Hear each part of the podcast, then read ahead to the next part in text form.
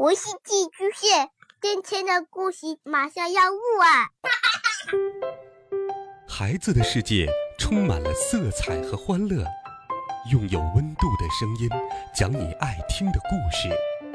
白杨叔叔和大明的晚安故事。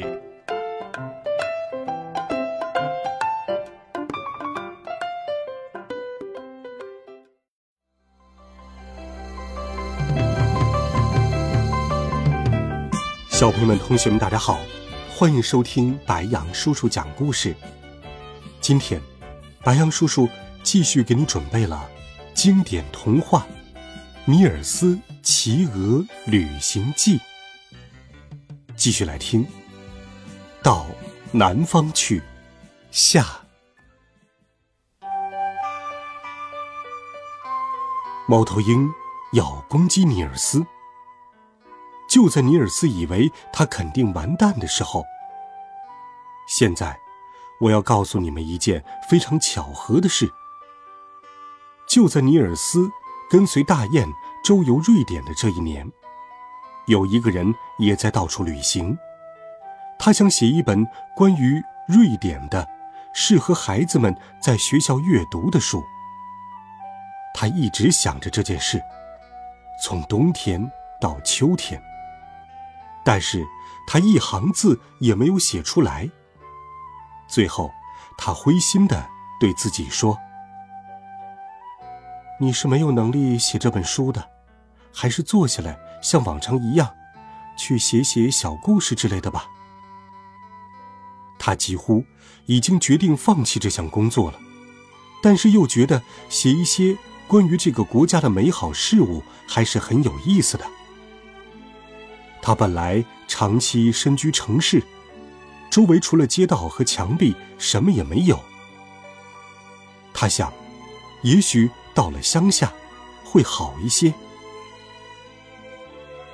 他首先要写一下他成长的那个地方，就是维姆兰省。那是一座不大的庄园，地处偏僻。他想，孩子们听到那里的人们一年四季。所从事的各种劳动一定会觉得很有意思的。然而，他写这些东西的时候，笔却总不听使唤。他简直不明白到底发生了什么。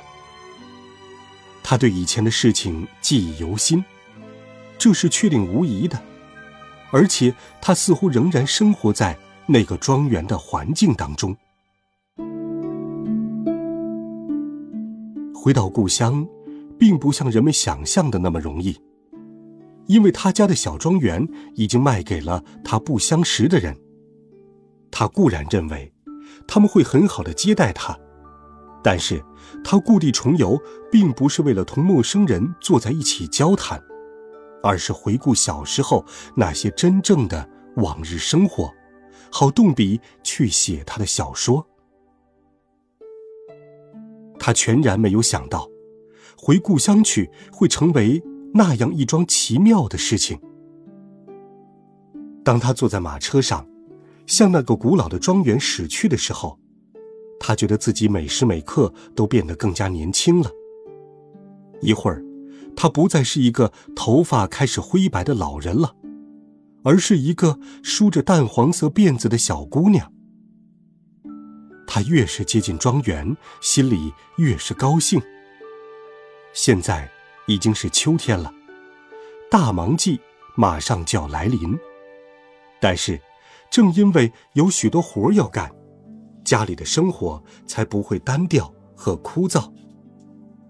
一路上，他看见人们正忙着在刨马铃薯。他们现在首先要做的就是把马铃薯碾碎，做成淀粉。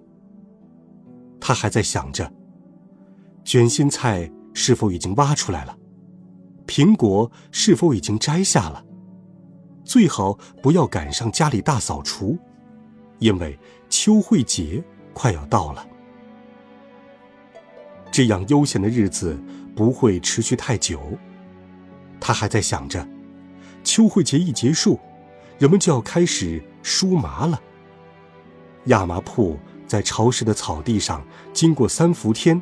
已经沤软了，现在把麻放进那个旧的蒸汽浴室里，点燃那个火炉子进行烘烤。烘烤到一定程度之后，就可以用打麻器打麻了。他边走，边想着原先工作的情景。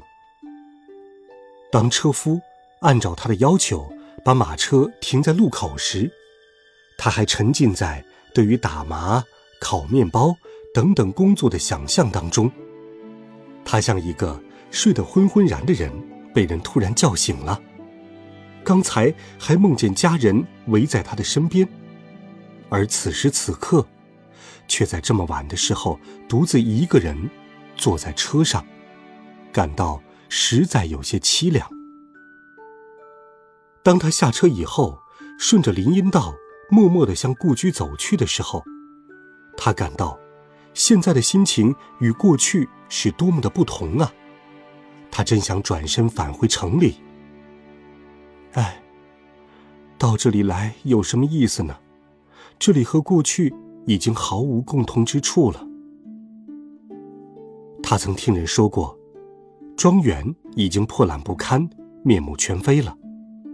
情况也许确实如此，但是他在晚上却看不出来，反而觉得一切如故。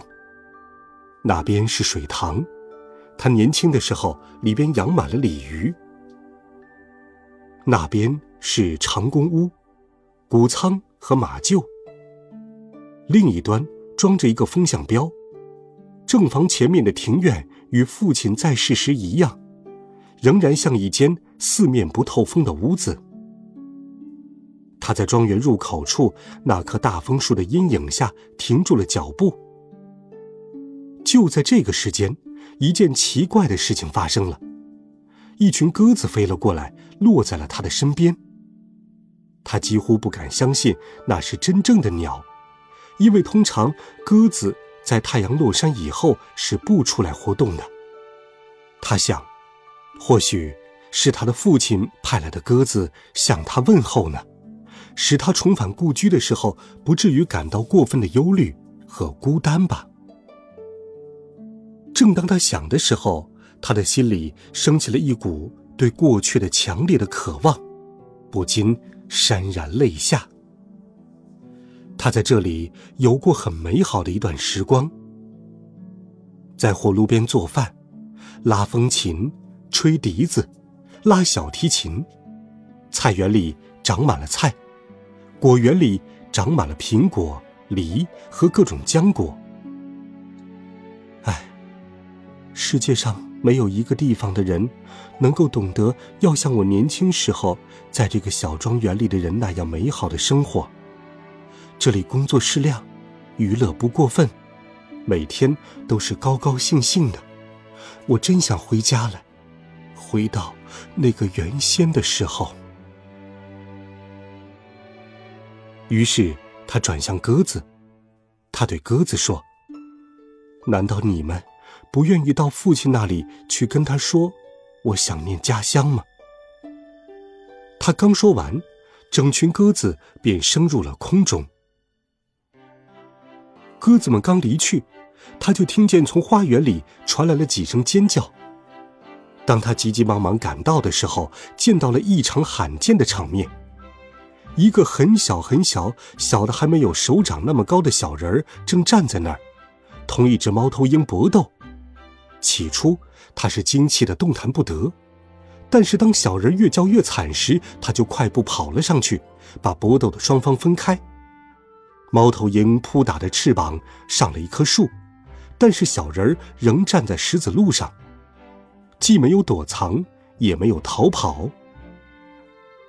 谢谢你的帮助，但是你让猫头鹰跑掉是不合适的，它正站在树上，两眼盯着我。我还是走不了。不错，我把它放跑是欠考虑的。不过，难道我不能送你回家吗？女作家说道。他虽然经常创作传奇故事，但是出乎意料的同一个小人说话，毕竟还是很吃惊的。实际上，我想今夜留在这个庄园里，只要你愿意给我找一个安全的地方睡觉，我就等天亮以后再回到森林里去。要我给你找一个睡觉的地方，难道这里不是你的家吗？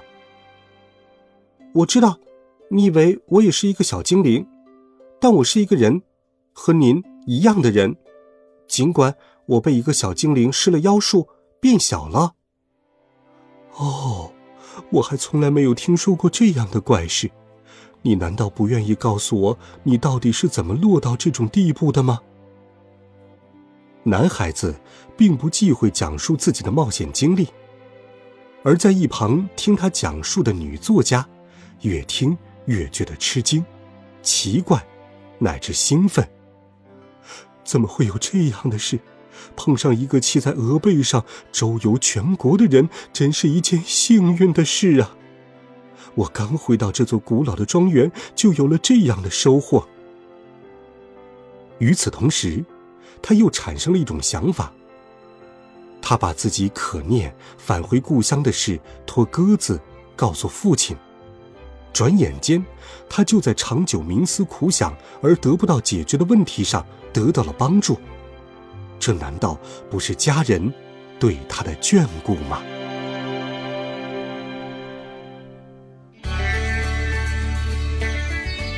好了，孩子们，这一集《尼尔斯骑鹅旅行记》的故事，白杨叔叔就给你讲到这里。温暖讲述，为爱发声。每天，白杨叔叔讲故事都会陪伴在你的身旁。我们明天见，晚安，好梦。